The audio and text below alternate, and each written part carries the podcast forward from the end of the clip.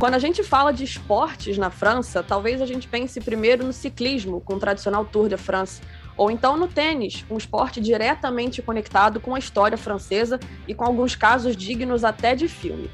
E falando em filme, eu vou abrir esse episódio citando aquela frase do final de Casablanca, um dos maiores clichês sempre que a gente fala de Paris, que é Nós sempre teremos Paris uma das frases mais famosas da história do cinema e que resume muito bem o sentimento do mundo do esporte nos próximos anos. Isso porque nenhuma cidade no mundo vai ter tanta relevância esportiva quanto Paris. Nos últimos dias, nós vimos o anúncio de Lionel Messi como novo reforço do Paris Saint-Germain, e com o fim das Olimpíadas de Tóquio, o esporte olímpico já está voltado para 2024, que é o ano em que as Olimpíadas vão voltar para Paris 100 anos depois da última vez em que os Jogos foram disputados na França. E nós ainda teremos outros grandes eventos na França, como a Copa do Mundo de Rugby. Ana Thaís Matos, nossa apresentadora titular, não pôde participar do episódio de hoje, está transmitindo o Brasileiro Feminino e nas próximas semanas vai estar de férias. Amanda Kesterman, depois dessa jornada olímpica, também está de férias, né? Bárbara Coelho com as suas demandas espetaculares. E por isso eu, Bárbara Mendonça, vou ter a honra de dividir o comando da rodada tripla com esse cara que eu vou chamar agora, meu parceiro, Sérgio Arenilas. Você fez a conta de quantas horas você ficou no ar na Olimpíada? Fala, Bárbara, tudo bem? É isso, vamos tentar não estragar aqui o rodado nessas semanas com essas ausências aí, descansos merecidos. Mas não cheguei a fazer a conta não, viu? Mas foi, foram bastante horas aí. Acho que mais ou menos uns três dias diretos no ar.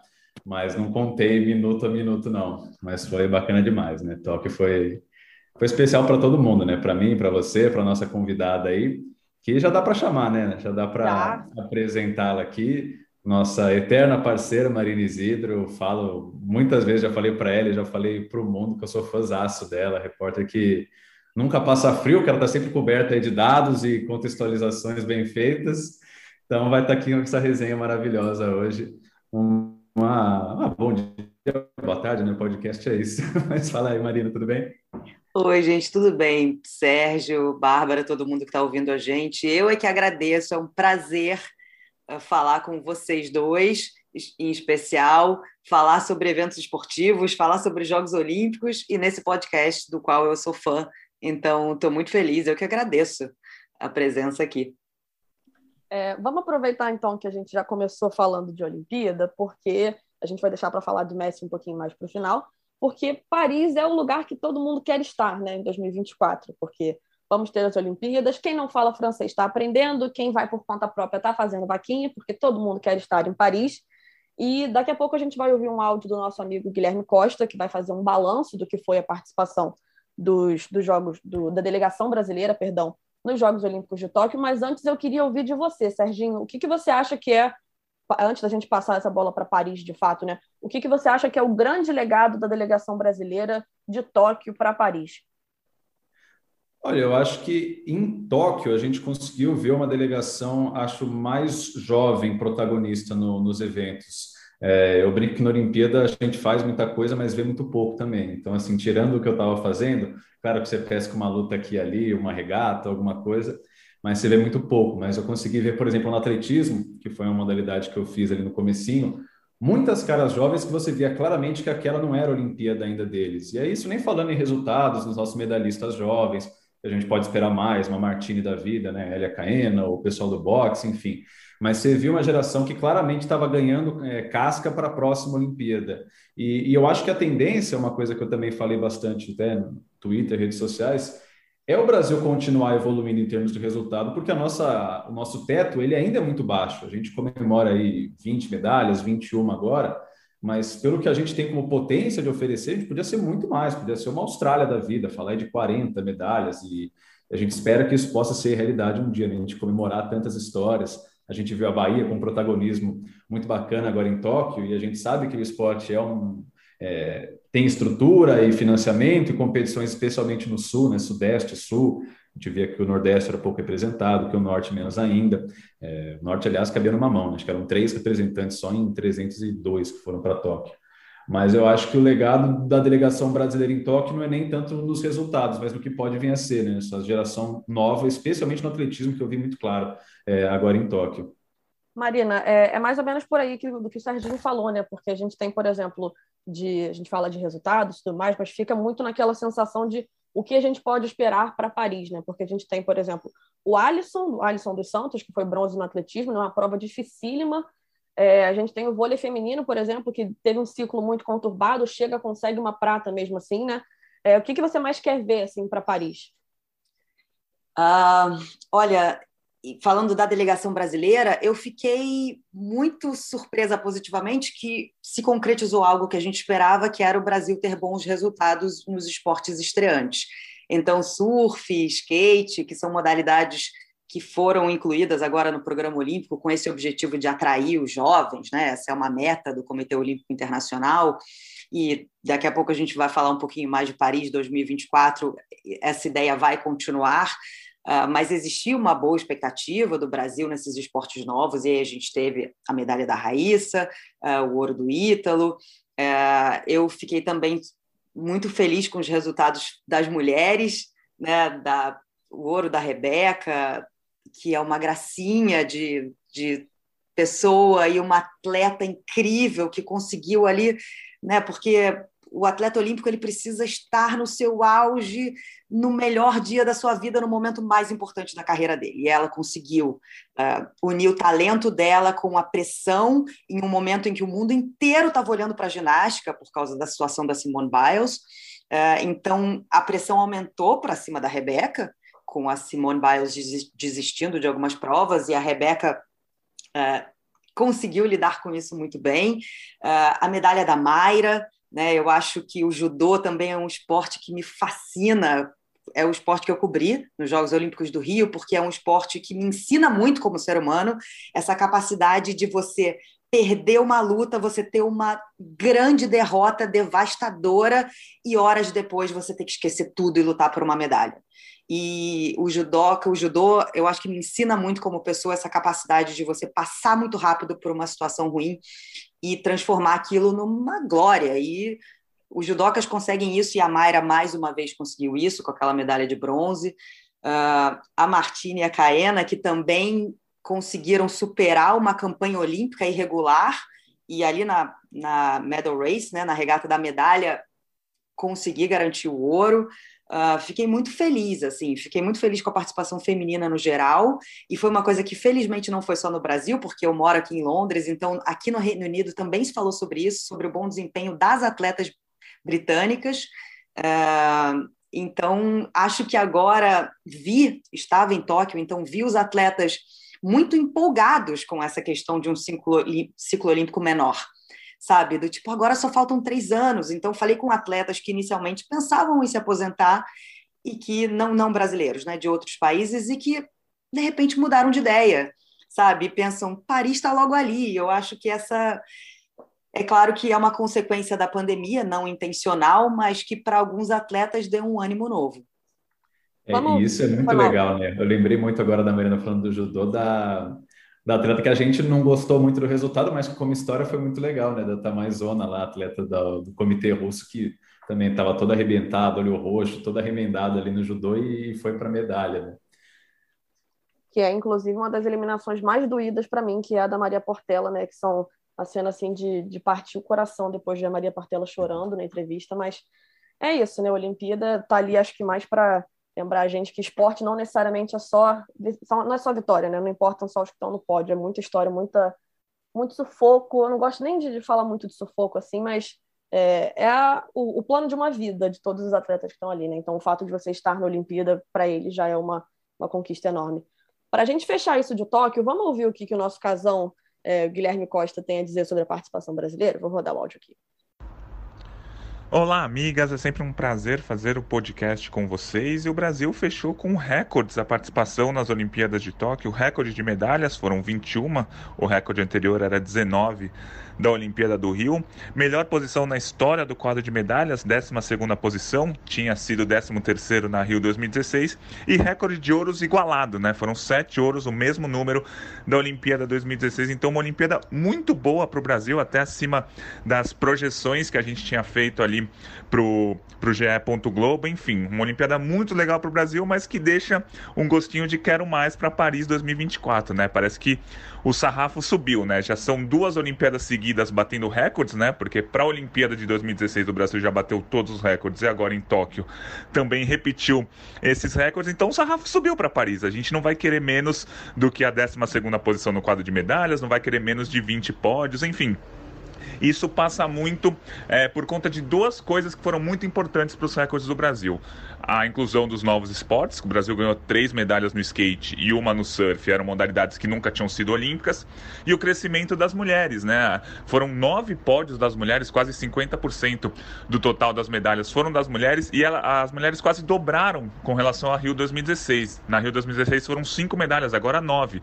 Então, esse também foi um ponto importantíssimo para que o Brasil atingisse todos esses recordes recordes. E para Paris, é, a expectativa, como é um ciclo menor, né, são só três anos, a expectativa é para ver como que vão estar tá os atletas que se destacaram agora em Tóquio. Ana Marcelo, Bruno Fratos, a Martini e a Caena. Se eles seguirem competindo mais três anos, eles com certeza vão chegar com muitas chances de medalha. Outros esportes, tipo é, a Mayra Guiar do judô, o Isaquias Queiroz da, da canoagem, a Beatriz Ferreira do boxe, já saíram de Tóquio falando de Paris. Então já estão empolgados para Paris para repetir a, as medalhas. E o Brasil tem uma geração que foi formada para Paris que já se destacou agora em Tóquio. Isso foi muito interessante o Alisson dos 400 com barreira, o Ebert do boxe, o Abner do boxe, eram atletas que estavam sendo formados para Paris 2024, mas como veio a pandemia, um ano de adiamento, eles conseguiram se destacar em 2021. Agora a gente vai ver como que eles vão seguir nesse ciclo olímpico. A grande é, decepção, digamos assim, das Olimpíadas para o Brasil foi o vôlei, principalmente o vôlei de quadra masculino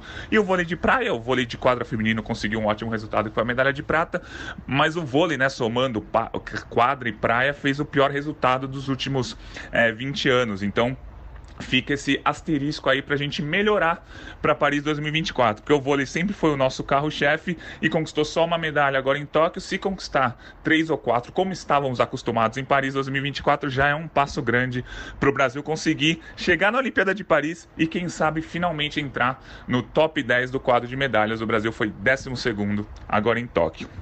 É isso. É, Marina, agora para a gente virar a chave definitivamente para Paris, né? Eu acho que sempre que a gente fala de um mega evento, a gente lembra, falando aqui do, do Rio 2016, por exemplo, Londres 2012, eu lembro que antes dos Jogos do Rio surgiu uma discussão muito grande em relação ao legado olímpico por causa do estado em que estavam as instalações de Atenas, né? Ali em 2014, dois anos antes dos Jogos do Rio. É, e como é que é isso em Londres? Assim, é, Londres, a, a cidade, né? Porque isso é um dos pontos que a gente vai discutir sobre Paris. A cidade consegue usufruir de fato do que foi é, planejado para os Jogos de 2012? Como é que é esse panorama hoje? Consegue, acho que sim. É, principalmente quando a gente fala do Parque Olímpico, que em geral é o que as pessoas mais associam com os Jogos Olímpicos e, e que acaba virando ali um símbolo dos Jogos. Né? O Parque Olímpico fica a meia hora, 40 minutos aqui da minha casa. Eu já fiz algumas provas de corrida lá, porque ele hoje em dia fica. Ele bom, desde que foi construído, né, no bairro de Stratford, ela era uma região que precisava ser re recuperada. Houve essa recuperação com prédios novos na cidade, a construção do Parque Olímpico e que hoje é um legado para a população de Londres. Então, existe um parque grande que todo mundo pode ter acesso.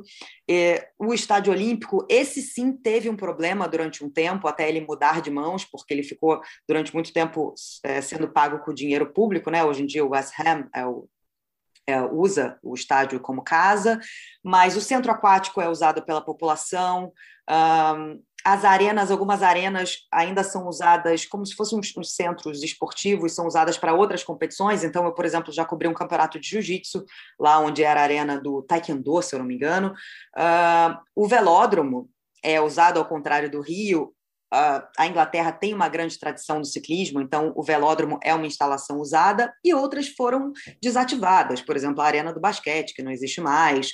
Uh, eu acho que também Londres teve, a gente comparando com Paris, tem algumas semelhanças é, com relação a usar algumas, alguns lugares que são muito simbólicos e muito bonitos e turísticos, até para como, como instalação uh, esportiva dos jogos. Então, por exemplo, o hipismo foi no, em Greenwich, uh, e tinha uma vista linda né, um, no parque de Greenwich. Uh, o vôlei de praia, né? Que foi no Horse Guards Parade, ali pertinho do, da casa do primeiro-ministro.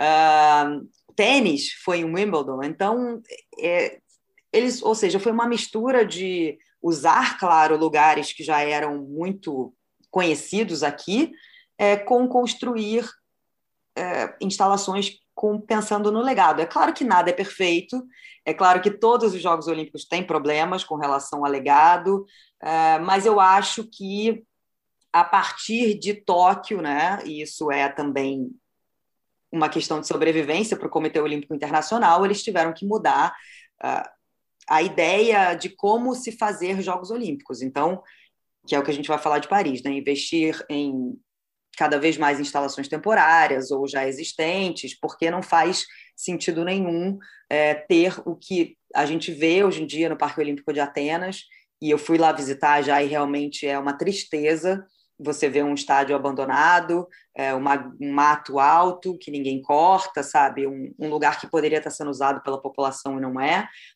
Com o que a gente viu também no Parque Olímpico do Rio, eu acho que isso não cabe mais nos Jogos Olímpicos, porque, além de tudo, isso compromete a própria existência dos Jogos Olímpicos. Se a gente lembrar do que foi o processo de escolha da sede de, de Paris e Los Angeles, né? A gente lembra que tinham cinco cidades na briga, né? Tinha, além de Paris e, e Los Angeles. Tinha Roma, tinha Hamburgo e tinha Budapeste, né? Hamburgo, a gente, é, Hamburgo desistiu da candidatura depois de um plebiscito. Budapeste, se eu não me engano, foi um abaixo assinado. Não foi isso, Serginho? Abaixo assinado da população, né?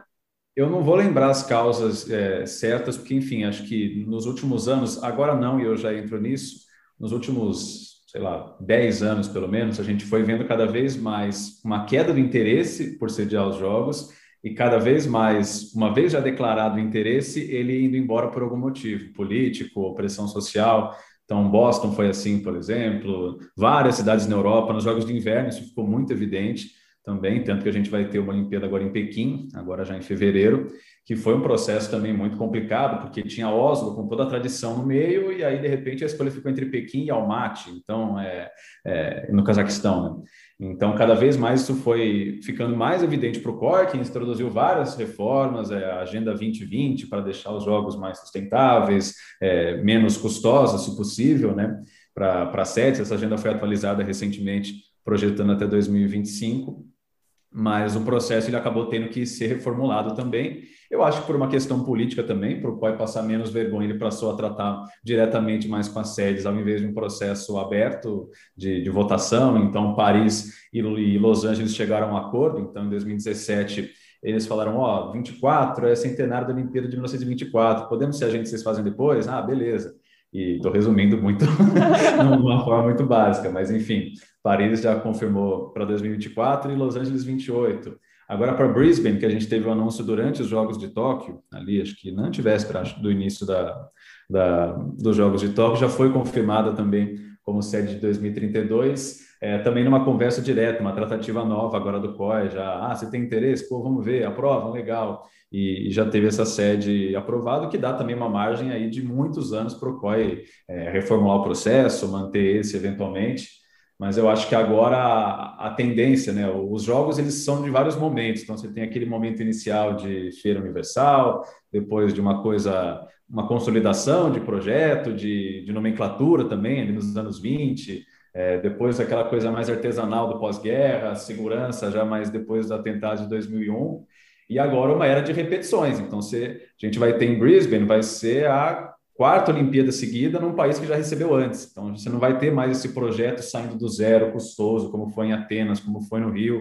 Então, acho que a, tendência é serem jogos mais é, que dão mais para as cidades do que tiram mais delas, né? Agora, posso falar só uma coisa que eu acho que eu vou, eu vou sentir falta pessoalmente? Tirando todas as críticas, essa questão da, né, dos sorteios da cidade. Não era super emocionante ouvir aqui, o Jacques Hogg lá tirando era. do envelope o nome Rio de Janeiro, todo mundo chorando, a gente feliz da vida. É tão emocionante, né? Todo mundo fazendo festa. Você lembra onde você estava, né? Quando o Rio foi escolhido sede olímpico. Isso realmente, eu confesso que eu vou sentir muita falta, porque eu achava o máximo.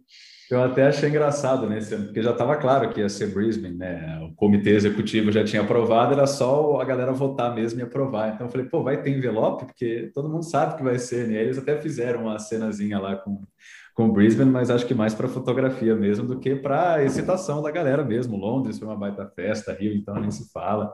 É, vai fazer falta mesmo. A gente fala justamente isso de como de projetos menos custosos, né? Uma coisa que eu estava até conversando com o Serginho antes da gente gravar aqui, era sobre como Paris já tem essa cultura de. É, já tem uma cultura esportiva em si, né? Você tem eventos que. Ele citou até a própria Maratona de Paris, que eu quero ouvir você falando, Marina, sobre a Maratona de Paris. É, eu acho surreal, gente. A quantidade de jornalista maratonista e eu e Serginho sedentários aqui. É, eu brinco ainda, porque eu ainda narro, né? Então eu falo, não, já fiz aí sete maratonas. Mas, enfim, você tem uma galera como a Marina que é corredora mesmo. E a Marina a gente já fez uma transmissão de maratona de Londres junto, mas a, a vivência dela é, é maravilhosa nesse sentido, nossa corredoraça. É, e aí, assim, a gente falava, por exemplo, que Paris, né, grande parte das instalações já existe, né, coisa de 75% das instalações de Paris já está lá antes, vai precisar de uma reforma ou de outra. 20% dessas instalações, 20% do, do total, perdão, vão ser instalações temporárias e 5% vão ser construídas de fato, né, que é a Vila Olímpica em Saint-Denis, e o centro aquático logo na frente ali do, do Stade de France, que, né, enfim, todo mundo sabe qual é o estádio. Tá, então, muito interessante essa questão das sedes, né? A Maria não estava falando da região de Stratford, lá nas Olimpíadas de Londres, e Saint-Denis também acaba sendo muito isso para os Jogos de 2024. É, o centro aquático, basicamente, é a única grande construção que vai ser feita para os Jogos, Claro, vão ter construções temporárias, a maioria, como você falou, já existem, mas o centro aquático vai ser né, o grande legado. Então, a Vila Olímpica vai ser lá, também vai ser construída, e aí já entra na questão habitacional, projetos é, da cidade. Então, a vila, o centro aquático e o centro de mídia também, que é um centro importante para os jogos. É, qualquer Olimpíada é, também tem essa atenção especial com a imprensa. Então, Saint-Denis deve ser a área mais afetada com nos jogos de 24, até com a questão das crianças. Eu lembro de ler que é, a escolha do centro aquático, por exemplo, que metade das crianças francesas sabiam nadar quando elas chegavam ali na adolescência. Então você vai ter essa piscina convertida para piscina pública depois. Né? Na Europa é muito comum a gente ter isso, né? especialmente no verão, nas piscinas públicas. Então ia ficar também de legado para lá e algo que ajudou também a trazer os jogos para Paris, né? Porque Paris tinha tentado várias vezes sediar os jogos. É, Paris teve quatro derrotas no envelopinho, como a Mariana estava falando, em 25 anos, porque eles tentaram em 92, tentaram em 2008 e tentaram em 2012. 2012 perderam para Londres, inclusive. E tinham tentado para Lille em 2004. Então foram várias derrotas. E até o pessoal que hoje está muito envolvido com ela, o Tony Stanguet, o ex-canoísta, a própria Ana Hidalgo, que é a prefeita, falaram que o envolvimento político prejudicou muito as outras candidaturas, de ter figuras é, políticas, presidente, na época o François Hollande ou outras lideranças de Paris envolvidas, mais do que o esporte em si, o legado esportivo, esportistas puxando à frente, como isso ajudou a trazer o, os jogos para Paris. Mas ficou muito legal realmente essa imagem que bebe um pouco de Londres, né? Tem muita essa rivalidade França e Grã-Bretanha e guerras napoleônicas da vida, 100 anos, mas também nessa coisa de projetos, né? Como Londres revitalizou Stratford e como Paris deve revitalizar Saint-Denis que para quem não conhece tem o estádio, né, como você falou, mas quem chega em Paris, no aeroporto ali, saindo do aeroporto você já está pertinho em Saint-Denis, né, ali o subúrbio de Paris. É uma coisa bem rápida, às vezes você sai, pega um táxi ou ônibus, você já vê o estádio, estádio de França ali. Então ela não está tão longe de Paris, mas vai beber muito dos jogos. Antigamente era um projeto muito central. É, e eu acho que só para dar um gostinho assim para as pessoas entenderem o projeto de Paris, é um projeto interessantíssimo e realmente tem tudo a ver com essa agenda 2020 e depois 20, 20 mais 5 anos. Né?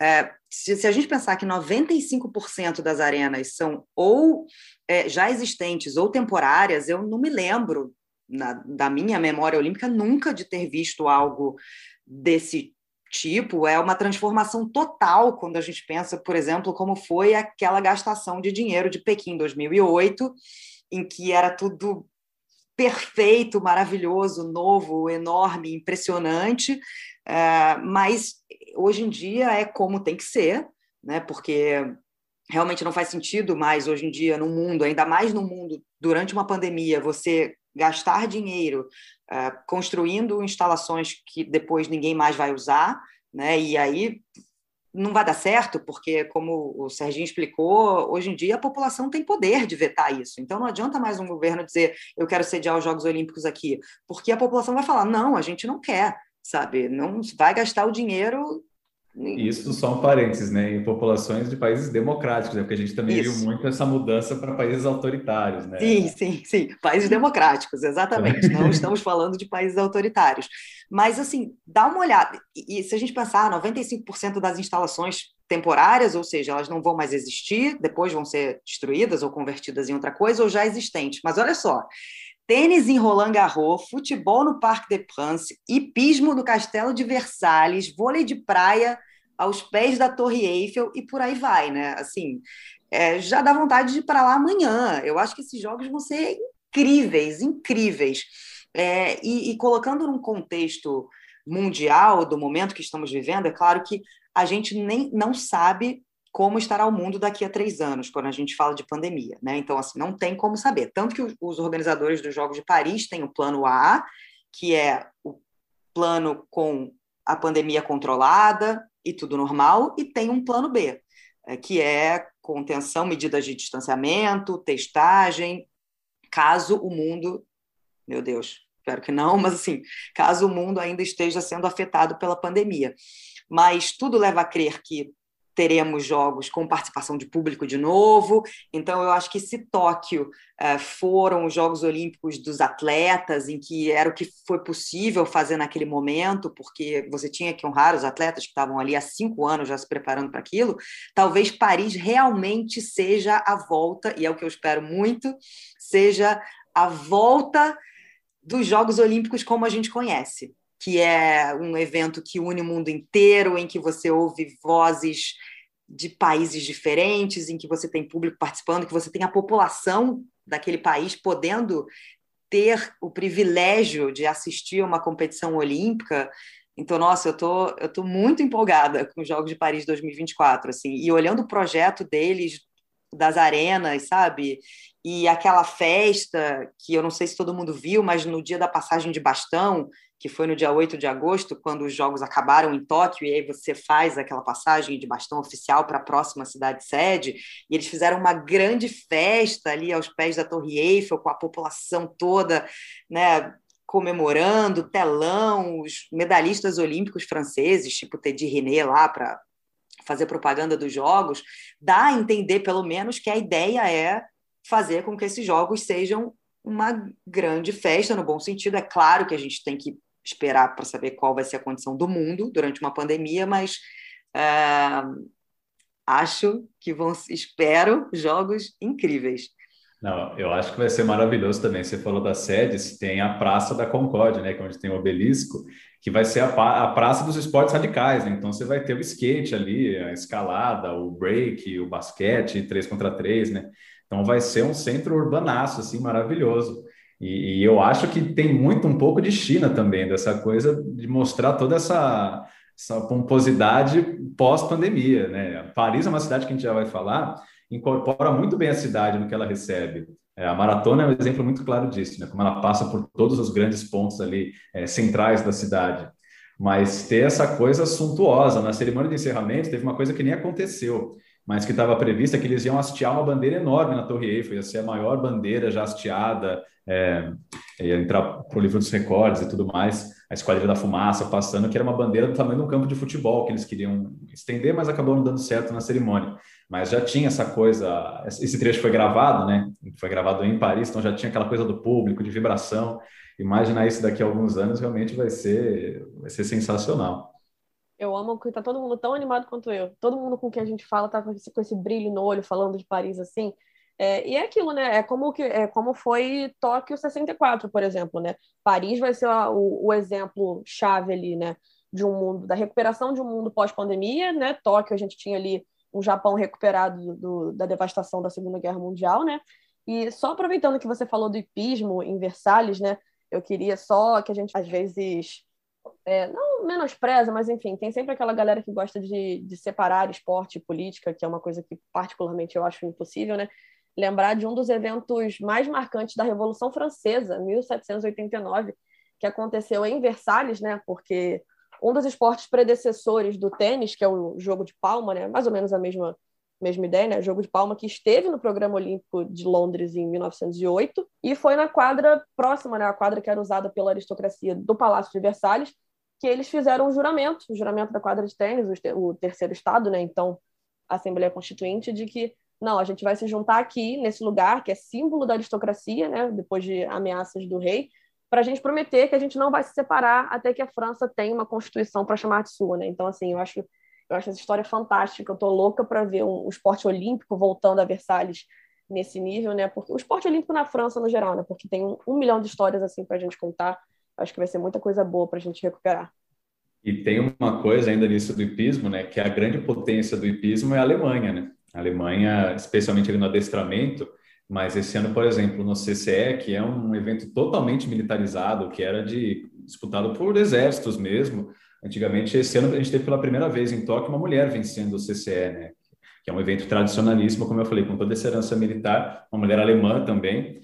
E, e você falou de Versalhes, tem a Sala dos Espelhos, que é famosa também, o Tratado de Versalhes, que é, a Alemanha tratou com muito recentemente, ressentimento e virou um dos, uma das desculpas, né? enfim, um dos catalisadores para todo o discurso nazista, de recuperação do orgulho alemão, etc também, né? O tratado foi assinado ali em Versalhes, na Sala dos Espelhos, então tem muita história bacana que vai envolver esse pismo aí em Versalhes, vai ser demais mesmo. E, pô, bebendo desse lado político todo que a gente estava falando, Versalhes, etc., tamanho do evento, né? Olimpíada ela só cresce, né? ela cada vez está maior. Então, de certa forma, ter instalações já existentes, elas permitem que o gasto venha de outra forma. Então, já que o evento não vai ficar menor, você gasta menos fazendo todas as construções, infraestrutura e pode gastar de outras formas. E, e Paris tem usado muito isso, né? Esse lado político. A Hidalgo tem muito forte essa questão é, é, ambiental também, de pegada neutra de carbono, de transformar as ruas de Paris e o Macron é outro que surfou muito nessa onda também, né? Essa aliança é, Hidalgo e Macron funcionou e tem funcionado muito bem, né, Marina? Sim, não. E quem ainda acredita que esporte e política não se misturam, é... nossa, está super enganado, porque se misturam o tempo inteiro, né? Inclusive, os Jogos Olímpicos são um lugar incrível para se fazer diplomacia, porque é quando você pode ali, é, né, estar com o mundo inteiro. E o Macron, vou até contar uma história que eu, quando eu estava lá em Tóquio cobrindo o basquete 3 contra 3, teve a final feminina Estados Unidos e França. E estava do nosso lado, assim, a gente estava na zona mista, que é aquele lugar por onde os atletas passam para dar entrevista depois do jogo, do nosso lado ficava o, ficavam os assentos das autoridades e estavam Jill Biden na frente dela, o Emmanuel Macron, né, o Macron, presidente da França, depois que o jogo acabou, ele ficou ali pertinho da gente, conversando animadamente com as jogadoras, e só depois que elas tiveram permissão para vir falar com a gente na zona mista. E eu acho que, que, já que os Jogos de Tóquio não tiveram público, ficou muito mais fácil também ver essas autoridades. Então, o Macron estava lá em Tóquio e estava claro, né, obviamente, também fazendo política, porque acho que é muito natural, isso sempre acontece nos Jogos Olímpicos. E, tem uma coisa muito legal, né? Ainda buscando isso de 24, de imagem dos jogos, eu falei da questão ambiental que a, a Anne Hidalgo tem muito forte, né? É, como vários prefeitos, né? A gente pegar a Ada Colau em Barcelona também tem essa, essa meta mesmo de, de, de ambientalismo muito forte. O Sadiq Khan aí de Londres também é, tem comprado, né? Tem falado muito nessa questão de fazer Londres uma cidade é, mais sustentável mas tem uma questão de imagem que Paris traz com tudo isso, né? Com esse retorno, obviamente, dos Jogos Olímpicos, mas de Roland Garros, do Tour de France, de Copa do Mundo de Rugby, que é também mostrar uma imagem mais aberta para o mundo, né? Paris ficou muito marcada é, por atentados terroristas, questões é, de, é, de islamofobia também. Né? A gente teve em 2015 tanto o Charlie Hebdo no começo do ano, mas depois os atentados ali em Saint-Denis também, no estádio, no Bataclan, etc. E ano passado mesmo, o professor, né, que foi decapitado por, por fake news de desenhos do, do profeta Maomé, etc. Então, ficou uma imagem muito carregada de Paris, né? E o Macron é um cara que fala muito de secularismo, é um cara que pegou como bandeira realmente é, essa questão de fazer Paris, através também do esporte, é, já com os jogos, com isso tudo que eu falei, uma cidade aberta para o mundo inteiro se reconectar com o esporte, que é algo essencialmente alegre, para todo mundo. Então, Paris agora com o futebol do Messi, com a Olimpíada chegando, com a Copa do Mundo de rugby, que é um esporte muito forte na França, tanto no masculino quanto no feminino, é, de um mundo ver Paris como, como imagem muito melhor do que estava vendo, né? Do que viu nos últimos anos. Né? Exatamente por aí. É, eu vou até aproveitar esse gancho que o, que o Serginho falou da, dos prefeitos para a gente ouvir um áudio do nosso colega Rafael De Angeli, que estava morando em Paris, voltou para o Brasil, é, e ele fala justamente sobre a relação do povo parisiense com o esporte, principalmente quando ele fala do, do ciclismo. Fala Serginho, tudo bem? Um abraço para você, um abraço para todo mundo e obrigado pelo convite. Nesses dois anos e dois meses que eu morei em Paris, deu para perceber que existe uma ligação muito forte entre quem mora na cidade, né, os próprios parisienses mesmo, ou turistas que moram lá, é, imigrantes que moram lá, com o esporte. Né? Deu para ver muito isso durante o confinamento até. Porque um dos motivos para você poder sair de casa, né, você ter autorização para sair de casa durante o confinamento, era para a prática de esportes, assim, prática de atividade física. No começo ali num raio de 1, 2 quilômetros da sua casa, e depois isso foi ampliado um pouco, mas aí muita gente saía de casa para se exercitar, até pessoas que não se exercitavam antes. E aí, de certa forma, usando como uma desculpa para sair de casa a atividade física, mas tem um lado bom também, porque querendo ou não, as pessoas estavam se movimentando. Então é muita gente correndo e também muita gente pedalando, né? E essa é uma característica agora desta Paris, assim, dessa cidade que está passando por uma transforma, transformação muito grande nesse sentido. E muito por causa da prefeita Anne Dalgo, prefeita da cidade, que é super a favor do uso de bicicletas. Inclusive já fechou diversas avenidas grandes da cidade para os carros, para que as pessoas possam passear e se locomover de bicicleta. Isso está se tornando um hábito muito da vida do parisiense. Já existia já um sistema de bicicletas da prefeitura, já antigo, chamado Verib, que sofreu até com sucateamento nos últimos anos, mas apesar das condições não serem perfeitas, as bicicletas às vezes não estarem é, disponíveis e com qualidade para rodar, é muito utilizado. E eu acho que essa é um, faz parte de um dos projetos para a Olimpíada de Paris 2024. Transformar essa cidade em uma cidade ainda mais apaixonada e utilizada por ciclistas, né? apaixonada pela bicicleta e que seja muito um caminho aí para o futuro da cidade. Então eu percebi que existe essa ligação sim. Tá no cotidiano do parisiense praticar exercício, seja correndo ou pedalando. Valeu, amigo, um abraço. É, e deixa eu aproveitar essa, esse gancho que o De deu falando para a gente do ciclismo, né?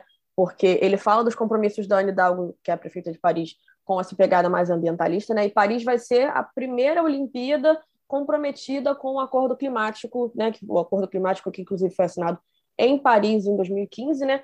Mas antes da Olimpíada em 2024, tem um evento que o Serginho vai me matar se eu não der um gancho para ele falar, né, que talvez muita gente nem conheça, mas que é um evento enorme, que é a Copa do Mundo de Rugby, né, Serginho?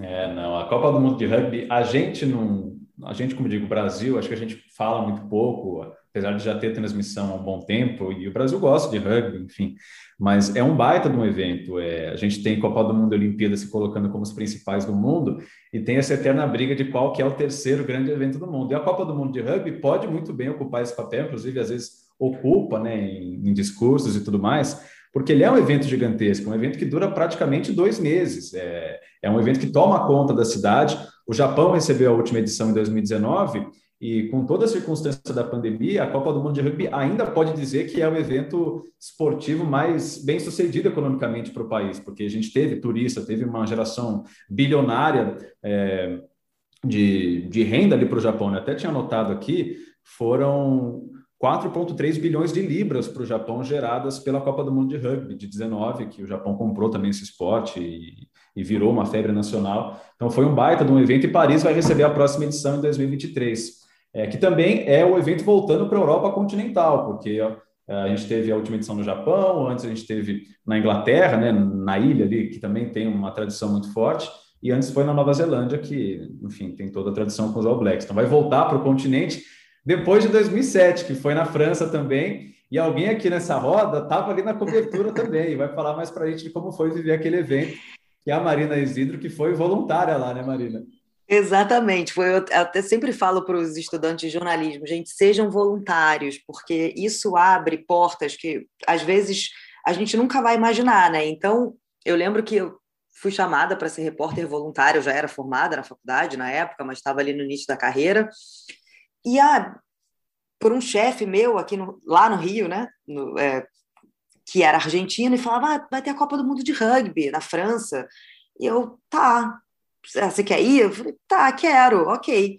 Eu não tinha noção do tamanho do evento, assim, é do tamanho de uma Copa do Mundo de futebol, o envolvimento das pessoas, a organização, ah, enfim, a, movimentação, a empolgação das pessoas que ficavam nos bares antes e depois iam para os jogos.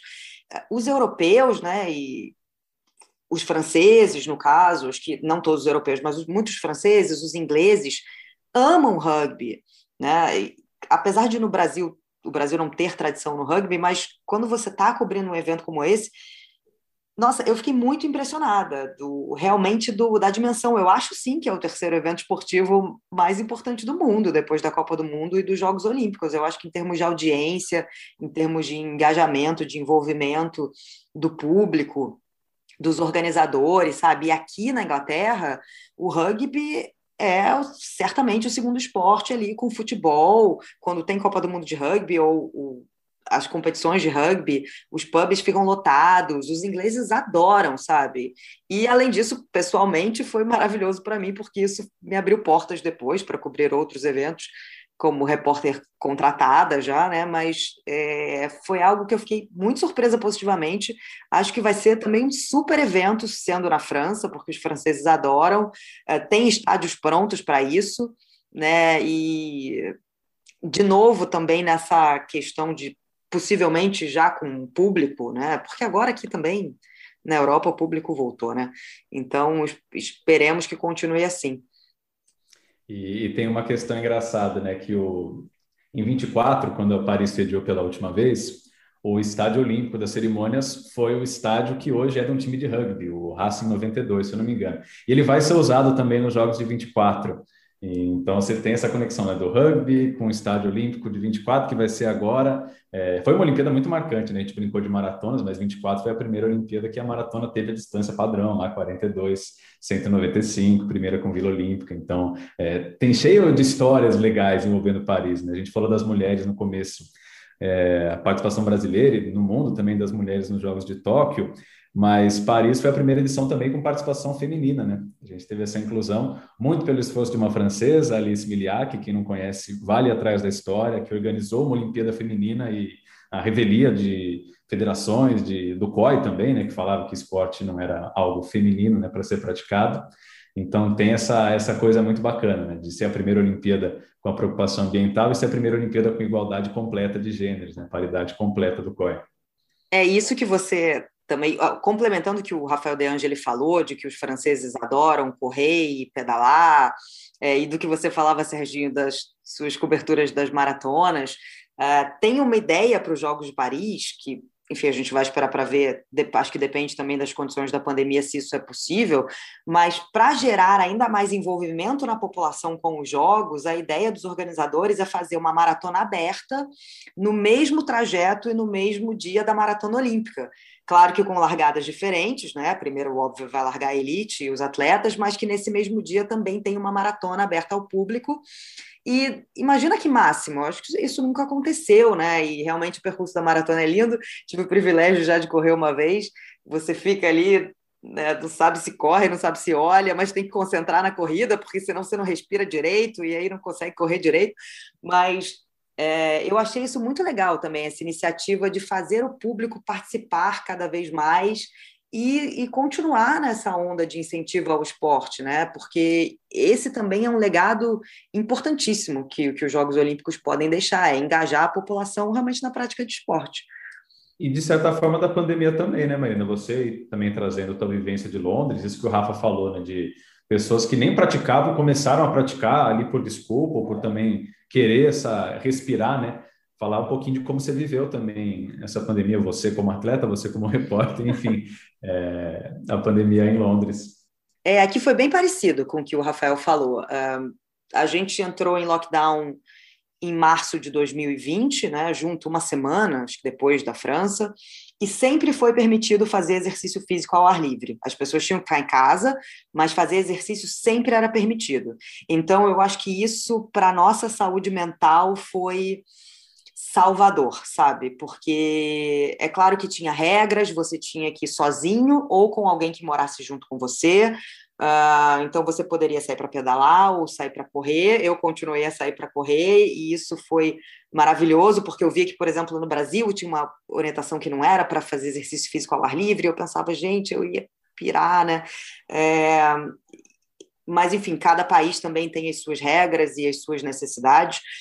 Mas aqui sempre pôde, Uh, e eu acho que isso, com certeza, assim como o Rafael falou aqui, também incentivou as pessoas a sair para andar, para caminhar, para correr, para pedalar, para fazer qualquer coisa, porque era o momento que elas podiam uh, sair na rua e respirar e olhar para o céu, né? E, e fazer algum tipo de exercício físico. Foi assim também. Então, felizmente aqui nós tivemos vários, três lockdowns, pelo menos severos, ao longo da pandemia, muitas restrições que acabaram há poucos meses, mas nós vivemos, vivemos restrições severas. Mas por esse lado do exercício físico, a gente sempre pôde fazer, e era uma coisa, é algo que o Boris Johnson, com todos os defeitos que ele tem é, como primeiro-ministro, mas isso ele sempre incentivou, principalmente depois que ele foi internado com Covid, e ele se recuperou, e ele começou uma campanha para que as pessoas façam exercício físico, né? Enfim, que cuidem da saúde. Então, isso também é algo que é muito incentivado aqui por ele e também pelo prefeito de Londres, como você falou, Serginho Sadikan, é uma pessoa que incentiva muito e está fazendo Londres crescer é, para os ciclistas e para os pedestres. Então, cada vez mais aqui na cidade você tem mais faixas de ciclismo. Aqui é um hábito enorme é, que as pessoas vão trabalhar de bicicleta. É, isso sempre foi e agora cada vez mais, é, ou caminhando ou de bicicleta. Então, existe aqui um incentivo na cidade para ter cada vez mais faixas de ciclistas, cada vez mais impostos para carros em áreas urbanas, para que as pessoas não usem mais o carro, deem prioridade para o transporte público ou para caminhar ou para andar de bicicleta, para circular de bicicleta. É, vamos então para fechar o nosso debate aqui, mas é porque se a gente fala que, óbvio que né, nosso desejo é que os jogos em 2024 sejam maravilhosos e é que todo mundo quer ver, mas querendo ou não, os jogos ainda são eventos. E a Copa de 23. E a Copa de 23, peço perdão. E, mas a gente está falando ainda de um evento sazonal, né? Um evento que acontece uma vez a cada quatro anos. E se estava faltando, se alguém acha que estava faltando ponto turístico em Paris, né? Agora temos um ponto turístico de 1,68m. Chutei essa altura, gente. Eu acho que é isso chamado Lionel Messi, ali no Parque dos Príncipes. E eu confesso para vocês que ainda é muito estranho para mim ver o Messi com qualquer camisa que não a do Barcelona, né?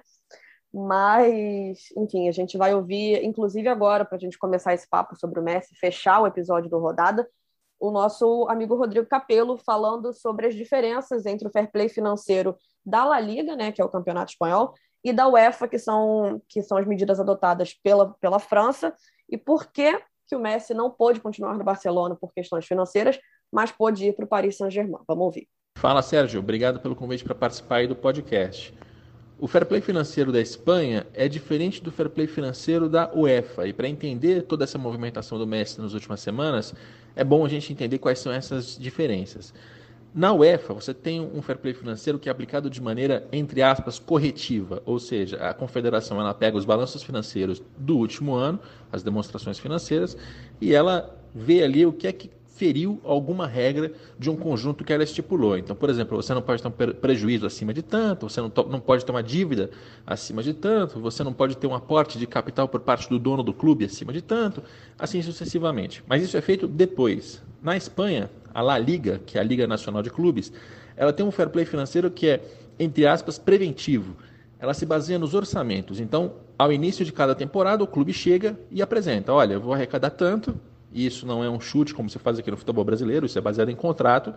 E com base nessa, nessa quantia que ele vai arrecadar, ele vai poder determinar as suas despesas, inclusive, principalmente com folha salarial. Uma das regras da Liga Espanhola é de que a folha salarial não pode ser mais do que 70% as receitas. E foi exatamente aí que o bicho pegou para o Barcelona, porque mesmo sem o Messi, o Barcelona está muito acima desse limite. Então, é, teve de se desfazer do jogador. Né? É, muita gente questiona se não deveria ter afrouxado um pouco, pela importância que o Messi tem, pela mídia que ele traz, pelo apelo comercial que ele tem, mas eu vou ficar aqui do lado do fair play financeiro, eu acho que é um sistema que é, é frutífero, é importante ter. E é por isso que o Barcelona não pode ter Messi e o PSG pode. Né? Quando, lá na frente, o balanço do PSG vier no vermelho e quebrar algum tipo de regra da UEFA, só aí é que ele vai sofrer algum tipo de questionamento, como aliás já aconteceu em outros momentos da história. Valeu? Espero que tenha ficado claro. Tá aí então Rodrigo Capello, nosso autor de best-seller também, né? Lançou agora há pouco o futebol como ele é. Aliás, preciso até ver aqui se eu não estou cometendo nenhuma injustiça de cabeça. Não, é isso mas... mesmo. Estou olhando aqui para o livro, é futebol como ele é. É isso. Então tá aí, nosso especialista de, de contabilidade esportiva, falando dessa questão que realmente né, é muito estranho. A gente falou de Paris, da Copa do Mundo, de Olimpíada, mas tem esse entretenimento agora cotidiano, né? O Messi na cidade, com, com tudo o que ele traz também fora de campo, né? Como a, a Bárbara falou, turismo de Messi, como a gente tinha o turismo de Barcelona e essa questão. Né? O PVC até brincou, um dia depois da Olimpíada, eu estava conversando com a Gabi Moreira, o PVC chegou e ele resolveu bem a situação, Marina. O, na real, o Messi ele foi demitido por corte de gastos. Precisava ser, ser, feito esse corte de alguma forma. O Piquet já até reduziu o salário agora para tentar ajudar nessas contas. Mas confesso que eu estou com a Bárbara também. É um pouquinho estranho ver ele vestindo outra camisa, tendo esse processo de negociação toda. Quanto pois é, será é, mas... que é o FGTS do Messi, hein, gente? Será que o Messi se deu bem com o FGTS? Ai, gente. Não está com problema, não, né? Acho que tá tudo bem com ele. Ainda mais agora morar em Paris, nada mal, né? Cidade boa para morar, né? Mas realmente, assim, se a gente pensar nos eventos esportivos mais Messi, são uns belos próximos anos de Paris. É, agora também, assim, tem uma responsabilidade enorme nesse time, né? Porque se não ganhar tudo e mais um pouco, se não ganhar a Liga dos Campeões, é, tem essa, essa pressão também em cima do PSG, né? Eu estava até falando isso com, com o Sargento da gente começar, né? Eu não acho que a gente está aqui para. O Rodada não está aqui para escalar, né? Para entrar na cabeça de Maurício Pochettino e escalar né? a dor de cabeça ótima que ele vai ter agora com o PSG, né? Mas eu até lem... a gente estava falando aqui do, do Messi, né? Eu lembrei de um ponto que a Marina falou sobre como agora com não no Paris, né? Porque a gente já viu é, aquela multidão no Parque dos Príncipes no jogo contra o Strasbourg para receber o Messi, né? receber essa janela fantástica que foi a, a, janela do PSG, né? Mas como esses eventos com público reduzido, de certa forma, facilitam na hora de fazer política, né? Ter um time forte ali de futebol vai internacionalizar a imagem de Paris, né? A gente brinca aqui com turismo de Messi. Eu tô louca para fazer um turismo de Messi, gente. Se, eu não queria não, sabe, a gente já quer ir para Paris a qualquer momento. Agora, para ver o Messi ainda, Messi, Neymar, Mbappé, Sérgio Ramos, né, Donnarumma, Tá todo mundo louco para fazer. esperando o começo do jogo, né? tá todo mundo louco para fazer um, um, um, turismo de Messi, né? Isso impacta diretamente na imagem que no, no turismo da França, né? Na imagem que a França vai projetar para o mundo. Sim, não. E aqui é igual, tá? Por exemplo, dando o exemplo da Eurocopa. Quando houve aquela discussão ali em março, abril, né, das 11 sedes, que eram 12, 11, e que precisava haver uma definição se essas sedes iam poder receber público, porque a UEFA queria que os estádios recebessem público, caso contrário, não poderiam ser sedes da Euro, e muitos de, daqueles países estavam em lockdown ou em processo de reabertura, o Boris Johnson ofereceu. Ele falou: olha, a gente pode sediar todos os jogos, se vocês quiserem, UEFA, todos. Né? Pode ser a Eurocopa inteira aqui, no, inteira no Reino Unido, que a gente tem condição de fazer. É, então, é claro que o sucesso, um sucesso da Eurocopa, um sucesso da seleção da Inglaterra, esbarra positivamente numa imagem positiva do país, né? É, e o Boris Johnson também, uma das missão, missões dele agora é, ele diz que quer promover a Inglaterra como um grande centro esportivo, já disse que pretende fazer uma candidatura conjunta é, junto com a República da Irlanda para sediar a Copa do Mundo de 2030. Então, claro, mais uma vez, esporte e política se misturando. Não, e você cobriu muito isso, né, Marina? Na Euro, a cereja no bolo, mas desde ali, FA Cup, de, de competições que foram de pouquinho em pouquinho, foi tudo muito rápido, né? Que a gente estava ali, que dois meses antes da Euro, começando o treinamento lá que você acompanhou, e na Euro já aquela festa toda. Né? Muito rápido, é. Aqui realmente. E assim, mas claro que tem um contexto, né? Porque o, o futebol inglês ficou sem público durante praticamente todo 2020, né, desde março até dezembro, voltou um pouquinho em dezembro, depois fechou de novo, porque quem autoriza público aqui é o governo público em eventos esportivos, é o governo britânico, então tudo está em linha com a reabertura ou fechamento da sociedade. Uh, e aí, no começo desse ano, os estádios né, também vazios, e de repente, como a sociedade britânica começou a reabrir ali por abril, maio, uh, o governo britânico permitiu que aos poucos o esporte também pudesse voltar a ter público. Mas aí eh, o governo britânico fez eventos teste, que eu fui em alguns em Wembley também, e eu fiquei muito impressionada com, com, o nível de organização, em como eles conseguiam controlar o público, porque a gente tinha que fazer teste PCR antes e depois do jogo. Esse teste é ligado ao site do governo britânico, então quem testasse positivo eles iam saber, uh, então eles conseguiam ter o controle para saber se aquele jogo específico de futebol, um deles né, foram jogos da FA Cup, como você citou, da Copa da Inglaterra, iam ter algum impacto uh, no aumento no número de casos de Covid, o público tinha seus passos monitorados ali dentro, enfim, era realmente um estudo que o governo britânico fez para testar essa volta de público, mas aí realmente de dois meses né, de, foi de um fechamento para uma reabertura muito significativa. E agora, então na Eurocopa a gente já teve né, um público bem significativo, e agora a Premier League voltou com capacidade total nos estádios, porque, uh, de novo, isso está em linha com as regras do governo britânico, né, que suspendeu todas as medidas restritivas e de distanciamento aqui.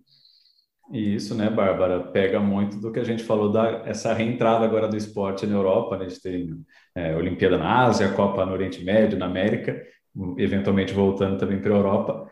Mas como essa questão agora presente de protocolos, também a França bebe disso pensando nesses grandes eventos, né? Copa do Mundo, Olimpíada, que o, o Stanier, né? A Mari, a Mari falou do, do Macron lá em Tóquio, mas o Stanier, que é o chefe do comitê organizador, também foi ver tudo quanto protocolo, ficou lá depois do fim do, do encerramento dos jogos para pegar tudo isso para o plano B tá pronto também. E a Grã-Bretanha, né, o Reino Unido, puxou muito essa questão do protocolo.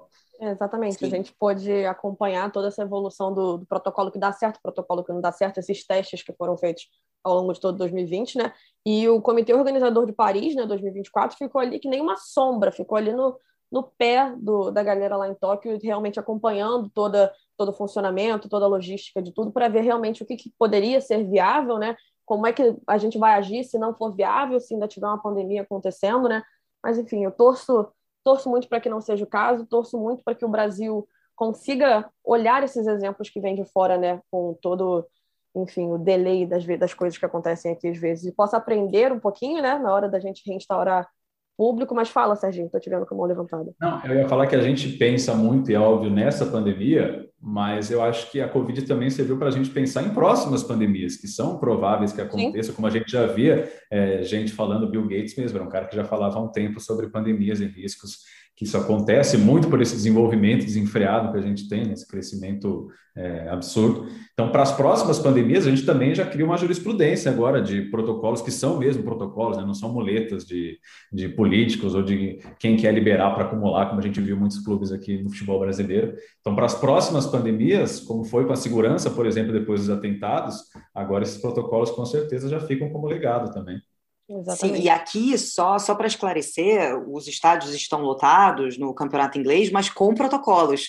É, então, os torcedores precisam, para entrar, apresentar teste negativo ou certificado de vacinação. O país está numa situação que, obviamente, teve um aumento de casos, porque a sociedade reabriu, mas é, o número de casos aqui está estável nos últimos dias, nas últimas semanas. Então, uma média, a gente pode ter uma população de quase 70 milhões de pessoas, uma média de menos de 30 mil casos por dia, menos de 100 mortes por dia uh, e quase 80% da população adulta completamente vacinada. Então, claro que sempre tem um contexto por causa disso, né? E também com o governo agora já pensando num reforço, num possível reforço que pode ser que comece no mês que vem, então uma terceira dose da vacina para quem tem acima de 50 anos. E aqui se fala muito de protocolos, exatamente isso que o Serginho falou, não acabou não. É como agora a gente tem que se preparar para o mundo que mudou. Então, como é que é o mundo daqui para frente? É um mundo em que temos que lidar com a pandemia, porque o coronavírus não vai desaparecer, infelizmente, mas a gente vai ter que aprender a lidar com ele. Então, como é que a gente consegue viver? Com regras, né, com protocolos, e é isso, vai todo mundo se ajustando, e eu acho que, no fim das contas, vai acabar virando algo natural, né? Porque aqui é natural, ou você. Eu me testo toda semana, por exemplo. Faz parte da minha rotina de vida. Eu pego um teste na farmácia, que é de graça, me testo em casa. Um teste rápido. É, os empregadores aqui já estão pedindo isso. É, Para viajar, você precisa de um certificado de vacinação. Então, eu acho que a gente vai ter que se acostumar com esse mundo novo, mesmo que a gente não goste dele. É Até a nossa cobertura olímpica, né, Bárbara? Até a nossa cobertura olímpica. A Marina lá em Tóquio com todas as quarentenas e testes, mas a gente também, né, ali no dia a dia da Olimpíada, no dia a dia não, mas a gente fazia testes a cada três dias, né, dois, três dias, a gente também tinha que fazer teste para continuar fazendo a Olimpíada. Chegamos no final, né, Bárbara? Sobrevivemos, sobrevivemos, graças a Deus, todos sãos e salvos, né, que a gente... O desejo é esse, né, que os Jogos em Paris sejam lindos, estejam na volta do público aí, o mundo mais próximo do que a gente chama de normal, né? Porque eu nunca vou aceitar esse termo novo normal 100%, né? É, a gente está gravando esse, esse podcast na segunda-feira, hoje é dia, não sei que dia é hoje, meu Deus, 16 de agosto. É, hoje, inclusive, na coletiva do governador de São Paulo, João Dória, né? Projetando já o GP de Fórmula 1, né, o GP Brasil, com 100% de público.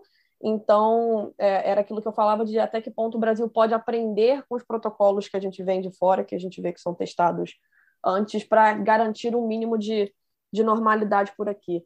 Serginho, você quer falar mais alguma coisa? Podemos encerrar? Como estamos? Eu só quero agradecer esse trio aqui maravilhoso. Espero que as, as chefas aqui tenham gostado também né, do nosso rodada tripla. Afinal, a gente está só ocupando temporariamente esse espaço que é delas e é muito bem ocupado, muito importante. Mas só agradecer, amei demais o programa com você, que vai estar comigo nas próximas, com a Marina, que amei estar junto com a gente hoje arrumou um espacinho na agenda lá, toda demandada dela, né? Com toda a antecedência que ela exige.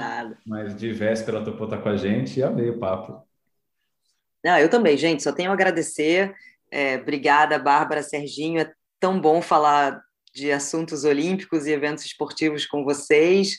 É, espero que as pessoas gostem de ouvir também. Um beijo para Ana, Bárbara, Coelho e, e Amanda é, que são as donas das cadeiras aqui. Eu adoro esse podcast, sempre falo isso para elas, eu adoro o ouço. É, então, um beijo para elas, espero que todo mundo tenha gostado e eu espero muito que as nossas previsões se concretizem e que em 2024 realmente tenhamos jogos incríveis, com público, num mundo recuperado, né, na medida do possível, é, porque a, olha, o projeto e a ideia são incríveis. Então, está todo mundo com a expectativa alta, eu acho que está todo mundo com essa ideia positiva na cabeça, então espero muito que as nossas previsões aqui se concretizem, não só para os Jogos de 2024, né, Serginho? Para a Copa do Mundo de Rugby em 2023 Exato, também, também, óbvio. Sem Brasil, mas que o pessoal veja esse grande evento e aí veja também Tour de France, né? Pessoal que não conhece. Maravilhoso. Vai ser lindo. É isso, gente. Vocês anotaram aí na agenda, né? Turismo de Messi, já disponível a qualquer momento, né? Óbvio que a gente prefere que no momento mais seguro, de forma sanitária. Copa do Mundo de Rugby 2023, 2024 temos Olimpíadas de Verão em Paris. É, obrigada a todo mundo que acompanhou o rodado até aqui. Eu e o Serginho voltamos na semana que vem, aproveitando para agradecer a Marina mais uma vez. Esse podcast tem a produção minha, Bárbara Mendonça e do Sérgio Arenilas edição da Raíra Rondon, coordenação do Rafael Barros e a gerência do André Amaral. Beijo, tchau, tchau, até a próxima edição.